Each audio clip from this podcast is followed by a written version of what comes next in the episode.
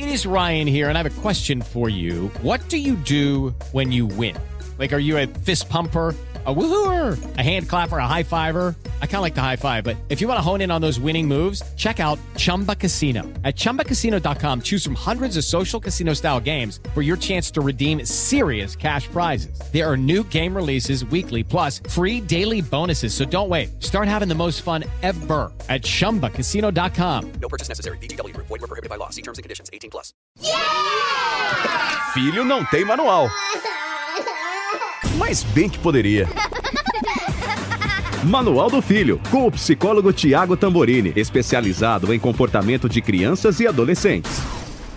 Olá, você que é ouvinte do podcast Manual do Filho. Você sabia que você pode participar com a gente com perguntas?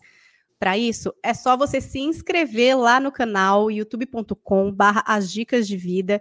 E aí você vai ficar sabendo de todas as nossas lives, ative o sininho, né? Como agora é comum dizer os youtubers.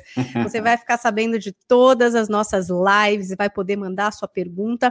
Para quê? Para te ajudar, né? Para tentar esclarecer algum ponto em relação à educação dos nossos filhos são crianças, adolescentes e pais com muitas dúvidas. É por isso que a gente sempre tem ajuda aqui, né? Não sou eu que vou trazer essas respostas, não. Eu só venho com questionamentos e Tiago Tamborini está aqui com a gente. Tudo bom, Tiago? Tudo certo. Bom dia, né? Para quem está vendo a gente ao vivo, bom dia. e para quem está no podcast, sei lá, vai saber Sei em que momento você, elegeu. Se você está na academia, se você está lavando louça, se você está dirigindo, se você está ajudando seu filho com as aulas online, assim, olá para você. É isso mesmo. Bom, o Thiago está aqui para nos ajudar. Ele é um psicólogo, tem muita experiência com uhum. crianças e principalmente adolescentes. Essa nossa temporada ela é mais focada nos adolescentes e claro que também as vivências da pandemia, porque passou uma pandemia por cima da gente, rolou um isolamento social e novas situações, né? Pintaram situações que a gente está aprendendo a lidar em tempo real. E ainda bem que a gente tem esse espaço também de conversa aqui com o Thiago para poder trazer esses novos conflitos. Inclusive, hoje o nosso tema ele veio de uma mensagem é, de uma pessoa que segue o Thiago nas redes sociais. Se você não faz isso, por favor, arroba Thiago Tamborini. Você vai o lá, Thiago, Thiago é sem, sem H. H. Exatamente.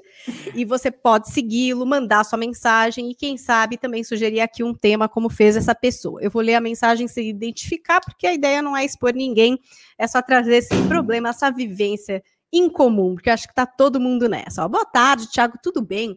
Você tem algum podcast ou vídeo que nos ajude nesse momento a enfrentar e até mesmo a lidar com o mau humor, irritabilidade e alteração de comportamento das crianças nesse período de isolamento?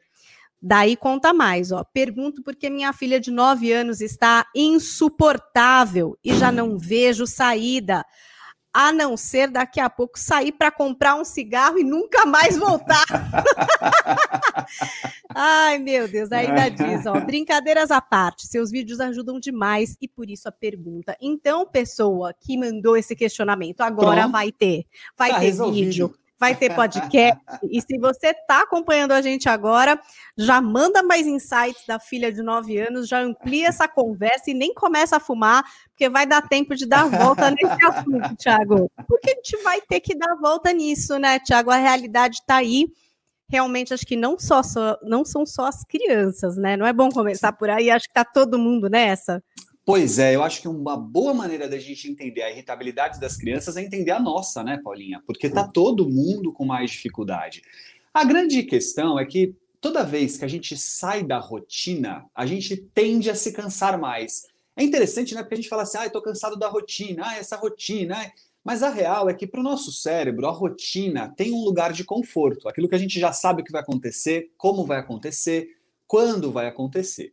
A partir do momento que a gente sai da rotina, ainda que nós tenhamos algumas coisas que tenham melhorado, como por exemplo, não ficar mais tanto tempo no trânsito, né? A gente poder estar no conforto da nossa casa, e isso dá alguma liberdade. Ao mesmo tempo, tirou a gente da rotina. Então a gente agora começa a ter novas tarefas que não tinha antes, a gente começa a conviver diferente com aquelas pessoas que habitam a casa, seja nosso marido, nossa esposa, nossos filhos, avó, madrasta, seja quem for. Então, a real é, estamos todos mais estressados. Isso sem contar o cenário de incerteza, né? Em relação à saúde, em relação à economia, em relação às questões sociais que envolvem o país e o mundo, né? Uh, e aí por aí vai tantas outras questões que a gente poderia colocar no pacote. Então, estamos não só as crianças mais estressados, mais irritadiços, mais chatos. As crianças também. E aí eu adorei essa mãe, porque quando ela falou, né? Vou sair para comprar um cigarro e não volto mais, ela está sendo muito honesta com os sentimentos dela, né? E desde que ela não faça isso de verdade, ou não expresse isso para os filhos, como quem diz, não aguento mais você, porque também não seria legal, tudo bem ela sentir, ela é humana, faz parte, você pai, você mãe que ouve a gente agora, se você fica irritado com seu filho, se você tá de saco cheio, se você tá com vontade de comprar cigarro e não voltar mais, se você tá louco para viajar sem eles, se você tá louco para que volte à escola para vocês ficarem longe, você é normal, você não é um mau pai, você não é uma má mãe, você é normal, fique tranquila. E também, Thiago, acho que quando a gente assume que também tá difícil pra gente, é, claro que não culpabilizando os filhos, que não seria um caminho legal, mas assim, assumindo isso, ajuda às vezes o filho a entender o próprio sentimento, né? Quando uhum. você vai lá e diz, puxa, filho, quer saber? Eu também estou irritada. Você vê, eu às vezes eu perco a paciência, eu não sei direito como me portar, porque, enfim, antes era diferente, você ia para a escola, mamãe ia para o trabalho, agora eu tenho que fazer meu trabalho aqui, às vezes eu preciso de silêncio, não tem silêncio, tudo isso é difícil para mim também. Isso é importante também, a gente fazer, ajudar os filhos a entender o que é que eles estão passando. Tipo, você já parou para pensar por que talvez você esteja ficando irritado? O que é que está uhum. te deixando irritado? O que é que você precisa, talvez, para ficar menos irritado? Não sei. É ficar Olha, separado um pouco do seu irmão? Você já parou para pensar sobre isso? Pois é. Eu diria que essa é uma das importantes estratégias, a reconhecer para os filhos ou para o outro, porque pode ser reconhecer para o marido, reconhecer para a esposa, né? Então, reconhecer para o outro, nesse caso, os filhos, de que você também tem um limite, de que você também não está normal, de que você também está cansada, de que você também está estressada e que, portanto, você entende o que ele está passando e com isso espera que ele entenda você também, né? É importante a gente colocar dessa forma porque pai e mãe às vezes acha que não pode pedir desculpa, que não pode assumir que está com dificuldade, que não pode pedir ajuda. E não é bem por aí, não. Não só pode, como deve. Isso humaniza a relação. É claro que existem os momentos específicos para isso. A ideia é que você não entre no mimimi com o seu filho de ai, filhinho, me desculpa, perdão, mamãe, mamãe não queria, papai não queria, ó, não fique assim. Não, calma, né? São situações em que merece ali um lugar de troca, de honestidade sobre as percepções e as sensações que cada um está tendo. Como se você dissesse para o filho assim: olha, filho, eu não só te entendo, como eu vivo. É a famosa empatia, né? Ou seja, eu me coloco no seu lugar e sinto aquilo que você está sentindo de alguma maneira, né? É, agora, isso tudo deixando muito claro, como estratégia para não explodir, para não jogar culpabilização, como você bem mesma falou, para não dizer para o filho você está insuportável. Essa mãe, quando ela me escreve, ela está certíssima, ela estava escrevendo para um psicólogo que ela conhece. Para mim, pode. Ela não pode falar isso para o filho, porque além de não ajudar, ela vai intensificar o problema. Porque o que, que ela vai conseguir desse filho? Ela vai conseguir o filho dizendo assim: tá bom, já entendi. Eu sou um cara não grato, eu sou uma pessoa não querida, eu sou uma pessoa que estou com problemas. E a chance dele assumir este papel é enorme. Veja, Paulinha, eu sempre digo isso. Quando você fala comigo aqui, você está me colocando nesse lugar. Porque se eu estivesse falando com a minha esposa, eu era marido. Se eu estivesse falando com a minha filha, eu era pai. Então, quem me coloca no lugar de psicólogo, né, de especialista em podcast sobre adolescências é você. Eu, claro que eu preciso de alguma forma ter, estar competente para. Mas um filho pode também se colocar no lugar que o pai elege ele, que a mãe elege ele. Então você é insuportável, você é um chato, você só atrapalha, você não para quieto, você não ajuda. Tá bom, então eu sou esse. Eu sou o que não ajudo, eu sou o chato, eu sou o que atrapalha. Então, muito cuidado com como você expressa as emoções para seu filho. Muito melhor você dizer: filho, não tô bem, me deixa quieto, o famoso cantinho da calma que você falou um dia e fez sucesso nas minhas redes, é, do que você sair jogando os cachorros para cima do filho. Aí não. Agora, Thiago, é, a gente falou aqui de características que claramente irritabilidade, mau humor, tudo bem. Mas às vezes a criança está passando por várias coisas em decorrência, por exemplo, de um isolamento social, né, de uma falta dos amigos, de ir à escola. E ela expressa de outras formas, né, que não são tão óbvias. Porque, por exemplo, irritabilidade, bom, tá todo, todo mundo irritado, tá todo mundo trancado uhum. aqui em casa, tá todo mundo irritado. Mas às vezes os sinais podem ser outros, Thiago, que a gente Pode. não está pescando.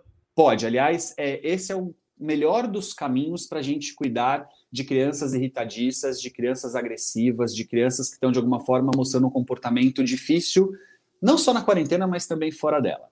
Identificar o que a criança está comunicando.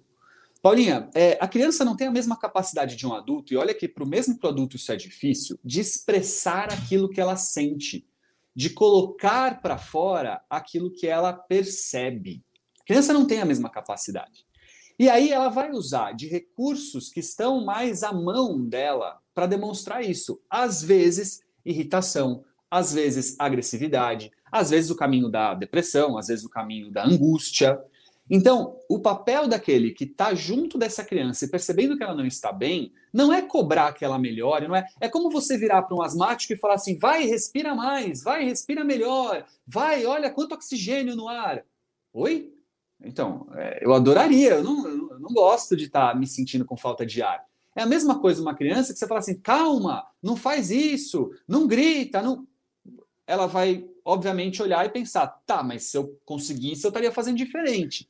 Então, ouça o que está sendo comunicado, que nem sempre é através das palavras. Vou dar alguns exemplos para poder ilustrar. Né? Então, é, nós estamos no momento de aulas online. As aulas online são extremamente cansativas. Assim como a aula também presencial cansa, mas as aulas online é um outro tipo de cansaço. Então, eu tenho, como pessoa, que sou filho, que sou as minhas estratégias de fuga diante desse cansaço.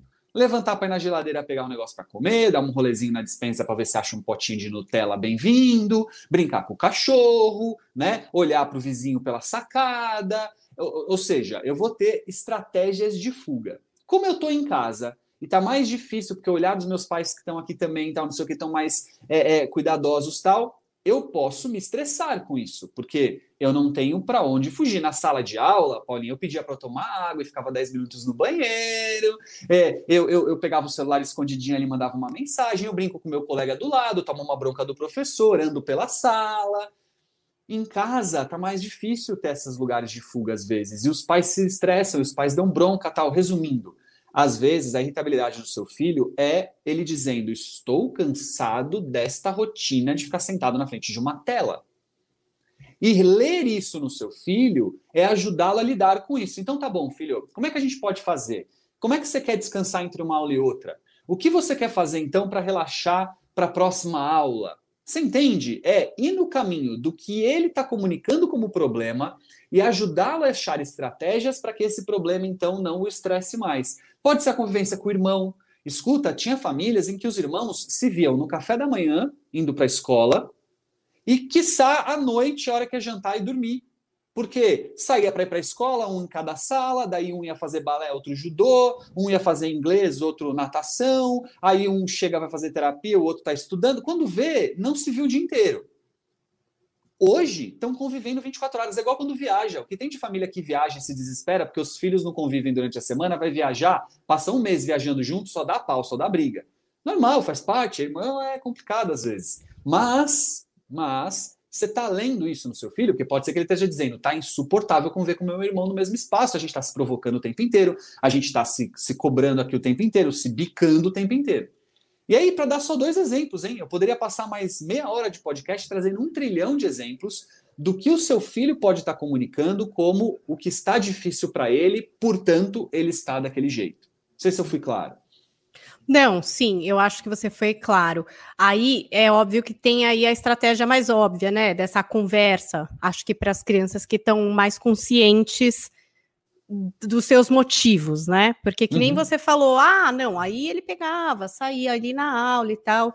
Aí, às vezes, ele não sabe exatamente que ele tá irritado porque ele tá na videoaula. Ou que jogar muito videogame o dia inteiro tá causando também ali um, uma irritabilidade. Ou que, porque eu não sei, aqui em casa, os meus filhos, eles são meio simbióticos, assim, eles estão sempre juntos, e aí eles brigam, e aí você fala, puxa, vou lá, enfim, não, mas então fica um pouco no seu quarto, fica um pouco lá, dá 10 segundos, eles estão juntos de novo.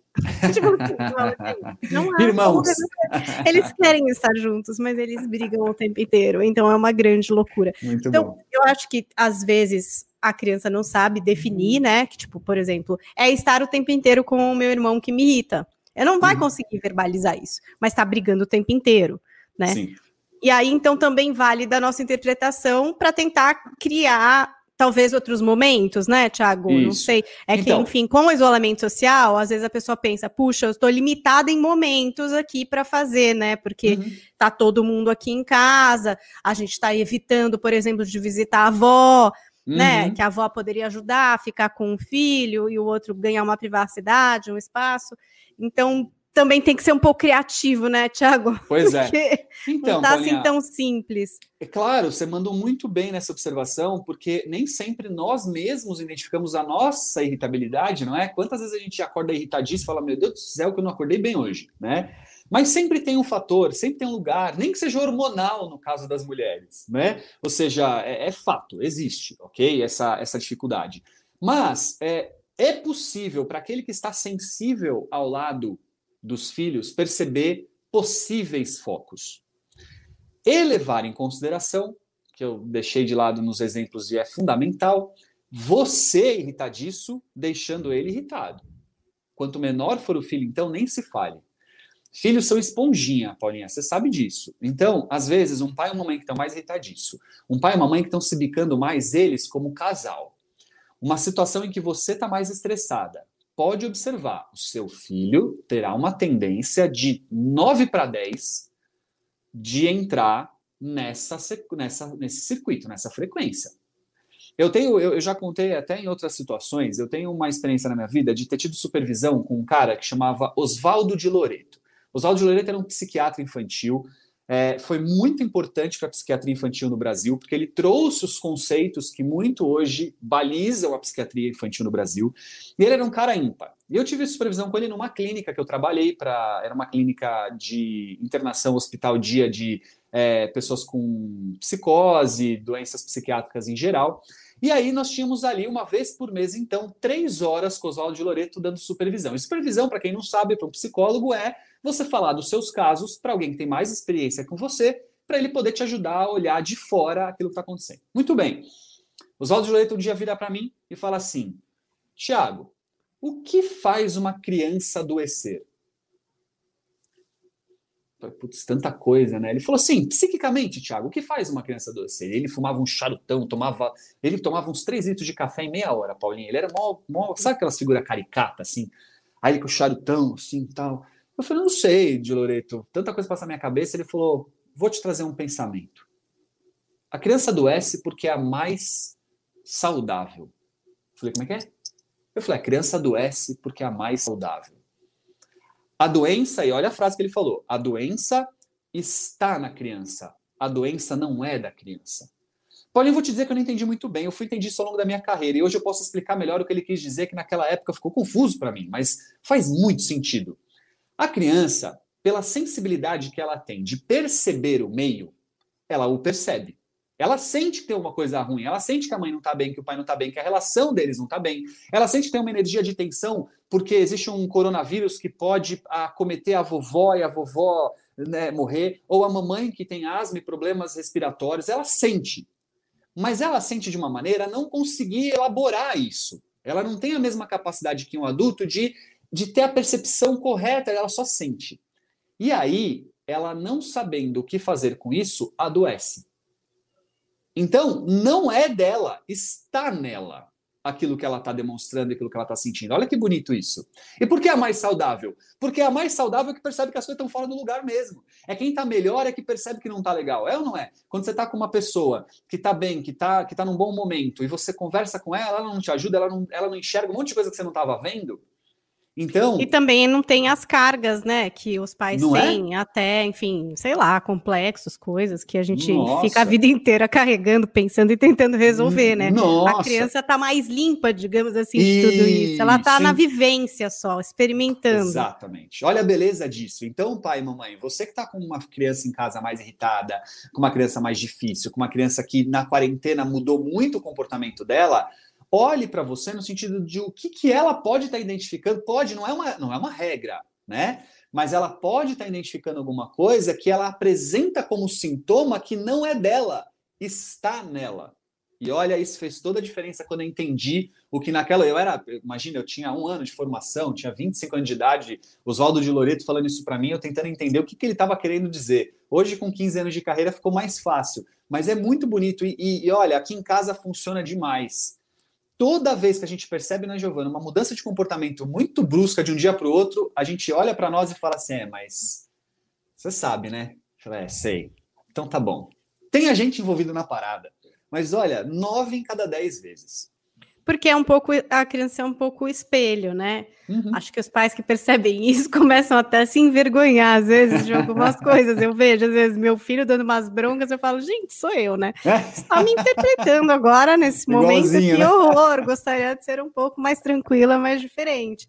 Mas eles realmente absorvem bastante. Sim. Agora, Thiago, a gente tem é, também essa questão dos adolescentes, então são, é, digamos assim, os jovens têm mais autonomia do que as crianças menores, têm mais poder de ela- elaboração, mas também estão passando por esse momento, adolescência, que a gente já falou bastante aqui, que às vezes traz ali a questão do confronto, né, com os pais, com as colocações dos pais, essa ruptura que você já falou, ser muito importante para se criar individualidade, né, na vida adulta ali, a questão da ruptura e às vezes também a questão do recolhimento, né, aquela falta de comunicação que muitos pais, enfim, reivindicam nesse momento da adolescência.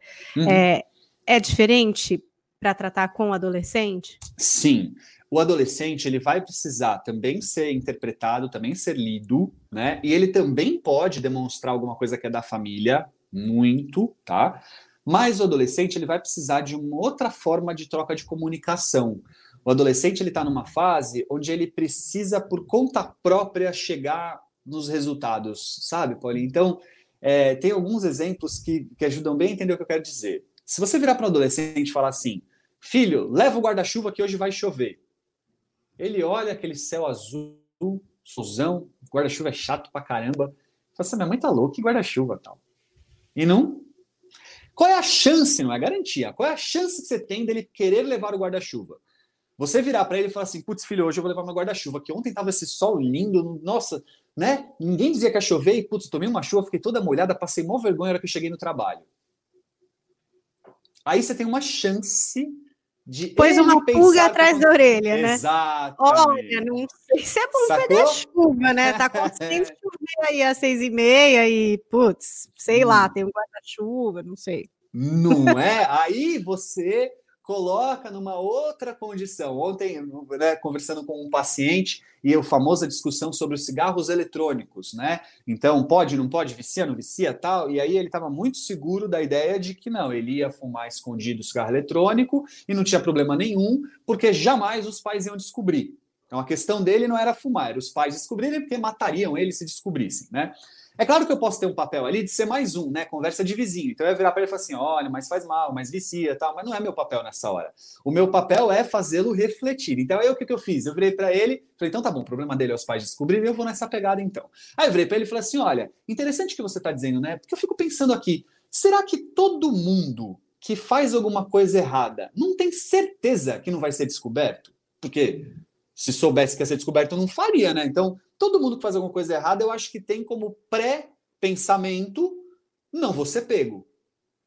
Aí, ele fez sentido. Trocamos ideias sobre isso. Falei, pois é, então o que, que acontece entre eu ter certeza que não vai acontecer e acontecer? Porque alguns que fazem coisa errada são pegos, né? O que, que será entre a certeza de que não vou ser pego e você pego? O que será que acontece? E a gente começou a discutir sobre isso. Bom, resumindo, no final da sessão ele estava meio assim, tipo, é, mas na quarentena vai ser mais difícil mesmo esconder. Ou seja, Posso não é o que eu queria, Paulinha. Lógico que eu queria que ele soubesse o quanto pode É. fazer mal. Era esse era o meu ideal. Mas o possível naquela hora era fazê-lo refletir sobre o que ele estava entendendo como problema. Mas em nenhum momento eu falei, ó, seus pais vão pegar, cuidado, tal. Eu fiz ele de alguma forma refletir sobre isso. É claro, é uma estratégia difícil pra caramba. Não consigo fazer em todas as sessões, não, não consigo não. Então em casa também vai ser bem difícil. Mas Tá, é mas um vamos imaginar caminho. aqui, ó, um, um exemplo que eu acho que alguns pais estão vivendo, né? Essa questão, por exemplo, do horário de dormir. Acho que muita gente tá com horário alternado do sono, não conseguiu estabelecer um- uma espécie de rotina e Uhum. tem por- um monte de jovem que tá maratonando série, jogando videogame, sei lá, entrando madrugada adentro e aí acordando. Ah, aquele humor legal, aquele jeitinho bacana, assim, de quem Uhum. acordou para a vida, só que não, né? De Uhum. quem queria dormir um pouco mais, de quem, enfim, não tá disposto, não tá afim e tal. Então, essa é a situação, Thiago. Uhum. No que você está dizendo é assim, tentar botar uma pulga atrás da orelha a respeito dos hábitos para ver se Tem alguma chance. ali numa mudança. É, de alguma forma, poder trazer reflexões que mostrem: olha, desde que você começou a fazer isso, você tem acordado assim. E aí, o nosso dia, você toma mais bronca, você tem mais dificuldade de fazer aula, você está com mais complicações aí. Você percebeu? E aí, você pode tanto ir objetivamente nessa fala, como quem diz: olha, estou botando uma coisa para você pensar. Ou você pode criar estratégias para ele percebendo isso. Então, principalmente no dia que ele acorda bem. A gente às vezes fala só do dia ruim, mas o melhor dia para falar do dia ruim é no dia bom. Então, assim, ele, um dia que ele acordou mais de bom humor, um dia que não teve briga, você pontua. Fala, poxa, filho, que delícia hoje. Nossa, nosso café da manhã foi uma delícia, valeu. Entendeu? Tipo, nossa, filho, que diferença de ontem, que legal. Então, você também trouxe uma reflexão. Mas nesse caso, desse exemplo, tem uma coisa mais legal ainda que eu queria falar, Paulinha, porque você, você me deu um gancho super bacana. Ó. Você viu que você falou assim, ó, ele foi dormir mais tarde porque maratonou, porque não sei o quê. E aí ele acordou mais irritadiço porque queria dormir mais, porque não quer assistir aula. Então você já identificou por que ele está daquele jeito. Passo 1, um, objetivo completo. Beleza. Passo 2. Não é ainda mudar isso nele. O passo 2 é você olhar para você e falar assim: essa irritação, essa agressividade, essa chatice não é comigo. Porque a tendência é a gente ligar um módulo Samitiba e falar que que vai ficar, vai ficar nervosinho aqui dentro de casa, o quê? Tem que pôr limite, tem que não sei o quê, tem que. Tá bom, tem. Mas será que é a hora? Será que você tá bem para isso? Será que a sua quarentena tá te permitindo isso? Será que não é hora de você falar assim, tá bom, acordou de pá virada, beleza, vai lá assistir só aula, fica, tranca, se tranca lá no quarto que eu me tranco no meu e vamos seguir a vida. Né? Mesmo que ele tenha de alguma forma te dado uma patada, tenha sido grosso, claro, existem limites para isso. Tô, tá bom, tô entendendo que, né, não é toda hora, todo dia, aconteceu, tá? Mas alguns pais não percebem que às vezes o melhor Não é o momento. não é o momento, não é o dia, porque você acabou de identificar que é tudo isso. Aí o passo 3, isso é rotina, isso está acontecendo sempre. Então você vai ter que mexer na base. Por que é que ele está acordando com tanta irritabilidade? Porque você não falou que é porque ele está maratonando, que ele está dormindo até de madrugada, então você vai ter que mexer nisso. E, e aí, Paulinha, combinados, estratégias, e se for no extremo do extremo, dormir com o celular na sua bancada, na sua cabeceira, é, desligar a internet. Eu já tive família que desligou chave geral de casa para cair o sinal da internet.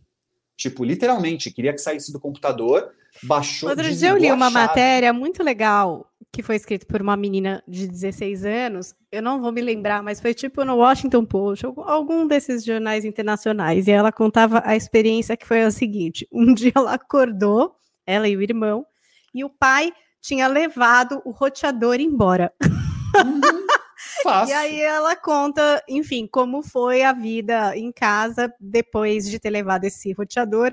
E é uma menina muito legal, porque ela pesa ali lados positivos, negativos, coisas que ela Uhum. aprendeu com isso. Uhum. E aí, no fim, ela diz assim: tá, é, tudo bem, eu preferia que meu pai tivesse conversado comigo e tal, ao invés de tomar essa atitude radical. Uhum. Mas eu acho que eu aprendi bastante com isso também, né? Então, é o que você está dizendo. Às vezes, de uma atitude radical, talvez também venha a compreensão de certas coisas. E aí, se você tiver esse canal aberto de conversa, vocês vão poder trocar a respeito dessas experiências, né? Tipo, eu tive que ser Simples assim. extremo, eu peguei Uhum. esse seu celular, Uhum. não é a fórmula ideal, mas Uhum. me conta o que aconteceu depois disso, pra gente entender Escuta, aqui. A conversa, a, a, a troca sempre vai ser a melhor opção. O combinado, a- as estratégias, sempre vai ser a melhor opção. Mas quando você entende que isso está prejudicando o seu filho, que isso pode estar fazendo mal para ele, seja porque ele está irritado, porque ele está mais cansado, porque ele não está conseguindo assistir aula, escuta, aí você pode lançar mão de medidas que são, na visão dele, obviamente, mais drásticas. É, é, eu, eu fico, às vezes, curioso com famílias que elas deram celular, elas pagam a conta, elas pagam o Wi-Fi, a, a família toda ela responsável pela gestão da existência daquele aparelho na mão do filho. E esta mesma família fala, mas eu não entendo porque que ele não larga isso, tá um inferno aqui em casa tal. Peraí, seu filho tá com 18, 20 anos de idade, mais difícil, mas seu filho tem 10? Seu filho tem 8? O tablet, por exemplo? Oi? Né? Claro, dá trabalho, chora, fica bravo, esperneia, diz que te odeia, que não vai ser mais seu amigo, bate porta. Mas é isso. Às vezes não tem outra opção. Às vezes não dá para ser bonzinho, bacaninha, legalzinho. Às vezes você tem que impor um limite mesmo que não vai ser gostoso. Você precisa fazer isso gritando, xingando, sendo agressivo? Não, você só faz. Aqui em casa tinha uma situação de um seriado que a gente sentiu que não estava sendo legal para minha filha com seis anos. A gente achou que era para a idade dela, não era, ela já estava super envolvida. Ela começou a ter vocabulário, tal, que não estava legal. Resumindo, não vai mais assistir. Explicamos uma, explicamos duas, na terceira, cortamos. Lógico, Paulinha, foi um mês em que todo dia à noite tinha reclamação, choradeira, barará, mas hoje ela nem lembra mais. E olha, não assisti um seriado que eu acho que não seria bom para a saúde emocional e o crescimento e desenvolvimento dela. A conta não fecha bacana para mim? Fecha muito. Entre ela chorando e brava comigo um mês, ou ela assistindo uma coisa que eu acho que vai fazer mal para o desenvolvimento dela, ah, vai chorar um mês fácil. Ah, eu vou tentar convencer, eu vou mostrar outras estratégias, eu vou apresentar outros seriados, tudo isso eu vou fazer. Desde que aquele ela não assista. Isso envolve o seu filho que está maratonando à noite. É. Decisões, gente, não é fácil. Isso se só for rotina, né, Paulinha? Uma maratonada de vez em quando também faz parte da vida. A gente também gosta de fazer as nossas, né? Bom, eu sou obrigada a fazer sim. Tiago, eu queria falar sobre essa história é, da rotina. Você estava dizendo, né? Ah, muita gente, bem no começo aqui do podcast, só para a gente fazer um fechamento, eu acho que isso diz mais respeito às crianças mais jovens, né? Porque, enfim, os adolescentes às vezes estabelecem rotinas diferentes, mas a importância que de fato tenha rotina na vida das crianças, mesmo que seja uma nova rotina, né? Porque se antes você tinha uma rotina e essa rotina incluía ir à escola, ou enfim, não sei como é a rotina de cada um. Agora, mesmo sem ir à escola, né? Mesmo talvez mais imprevisível, alguma rotina tem que ter, né, Tiago? A Sim. gente tem que fazer esse esforço porque ajuda a organizar também essas emoções. Fundamental.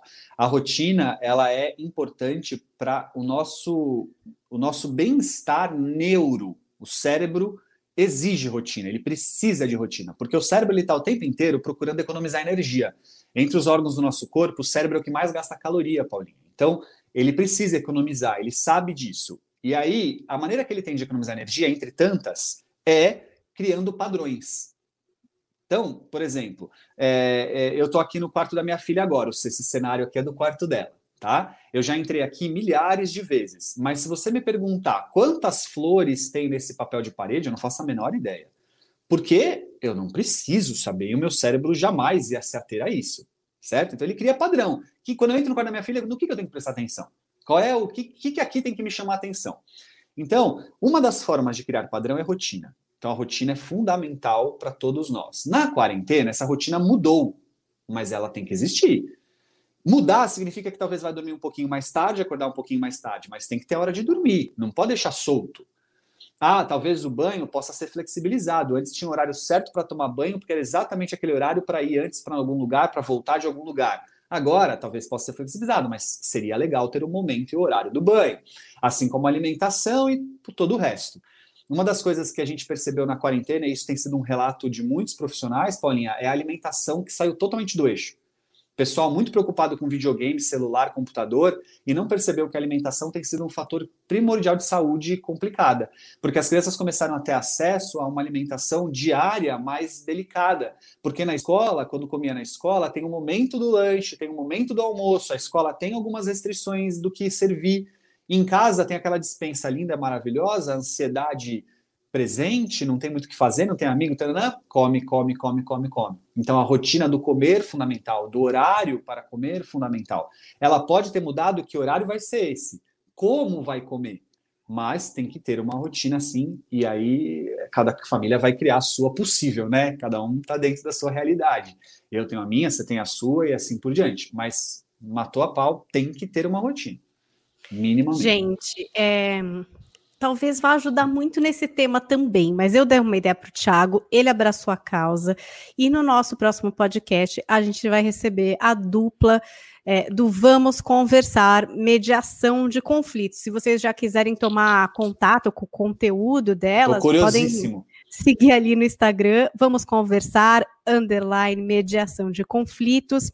Eu estou falando da Verônica Catan e da Débora Matalon, eu acabei de fazer com elas um curso é, sobre mediação. A mediação normalmente é feita por uma terceira parte, né? Você tem duas partes interessadas em resolver um problema, e o mediador normalmente é uma pessoa neutra, é uma pessoa de fora. O que elas fazem é trazer essas ferramentas é, para que você possa ocupar esse espaço de mediação. Não é nada fácil, tá, gente? Porque, infelizmente, não somos uma terceira pessoa, né?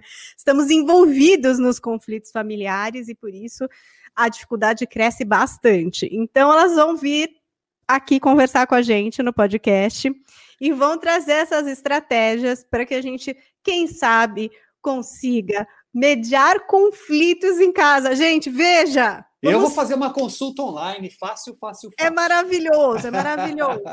eu posso dizer para vocês que eu estou tentando usar, eu digo tentando porque é alguma coisa constante, né? A gente um tem que mediar o tempo inteiro, né? Mediar a gente com o filho, às vezes um filho com outro filho, tem várias modalidades. Aí a gente vai focar na mediação de pais e adolescentes. Então, esse vai ser o foco. Se esse é o seu caso, se prepara, já assim, queira anotar, assim, porque de fato são técnicas, são técnicas comprovadas, assim, universidades falam sobre isso, elas inclusive cursaram muitas dessas universidades internacionais para trazer esse conteúdo, estarão nessa conversa com a gente no próximo Manual do Filho. Queria lembrar que estamos no Instagram, esperando o seu segue de volta, então arroba Tamborini sem H, né, Thiago? É isso aí com muitas lives ali, colocações, provocações para você pensar a respeito do seu papel na família,